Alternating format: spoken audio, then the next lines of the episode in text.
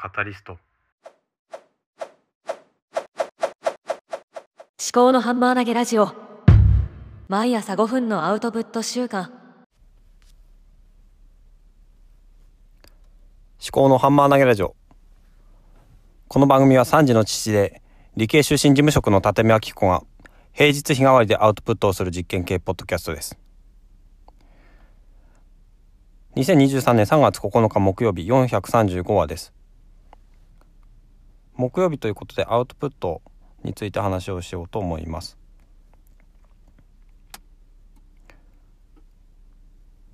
今ノートの方にも文字起こしをアップしているんですけども先日チャット GPT の有料プランを解約してで代わりにノッタというアプリを入れてそれは、まあ、無料と有料と2つのプランがあるんですけども今のところ無料でやっておりましてその文字起こしアプリ乗ったで録音しながらだと3分まで文字起こしができてあとはインポートの別で撮った音声をインポートするとなれば1つ5分まで無料でできる。で1ヶ月に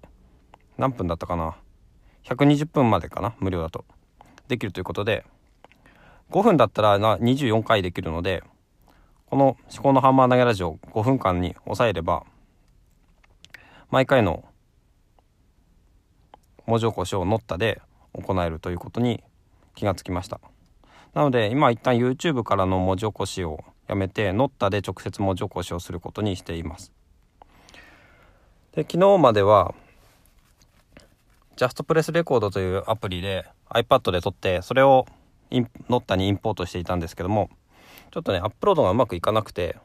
いまいちだったんですよね昨日だから今ノッタで直接録音をし始めましたで3分までしか文字起こしができないので、まあ、5分間のうちま3分まで文字起こしをしてその続きはまあポッドキャストを聞いていただくようにしようかなって思ったりもしています。まあ何ていうんですかね5分のうち3分でまず本題を話し切ってしまって残りの2分は自分の近況報告とかをしてもいいのかなって思ったりしてで近況報告については文字起こしをしないとそういう、うん、実験をしようかなと思っています。で今のところ今2分38秒とかになっているんですけども、まあ、もうちょっとねそういう話をしてみようかなと思いますけど、うんまあ、文字起こしをするメリットは前にも言ったかもしれないですがやっぱり自分でも何を言ったかってすぐ忘れるんでやっぱりそのテキストで見れるようにできるってことですかね。あとはそうですね自分の口癖とか言葉が尻滅裂になっていたりとかそういうものが音声で聞くだけではあんまりよくわからないので文字起こしをすることによってまず滑舌が悪いところとかがわかる。あとは変な口癖があるというところ。あとは論理がおかしい文章になっていない。そういうようなものがわかるのかなと思いますね。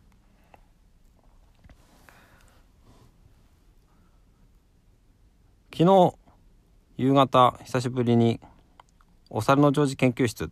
ポッドキャストを更新しました。それでびっくりしたのがあの直近の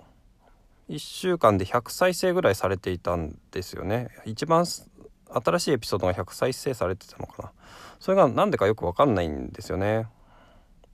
でまあ、いろんなところにツイートしてるわけでもないし広告出してるわけでもないんですけどで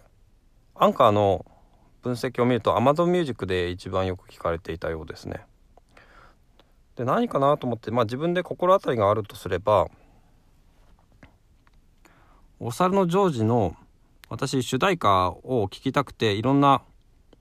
音楽サービスとか YouTube とかで検索をしてた時があるんですけども Amazon Music とか、まあ、Spotify もそうなんですけどもポッドキャストと音楽のサービスが一緒なんですよねだから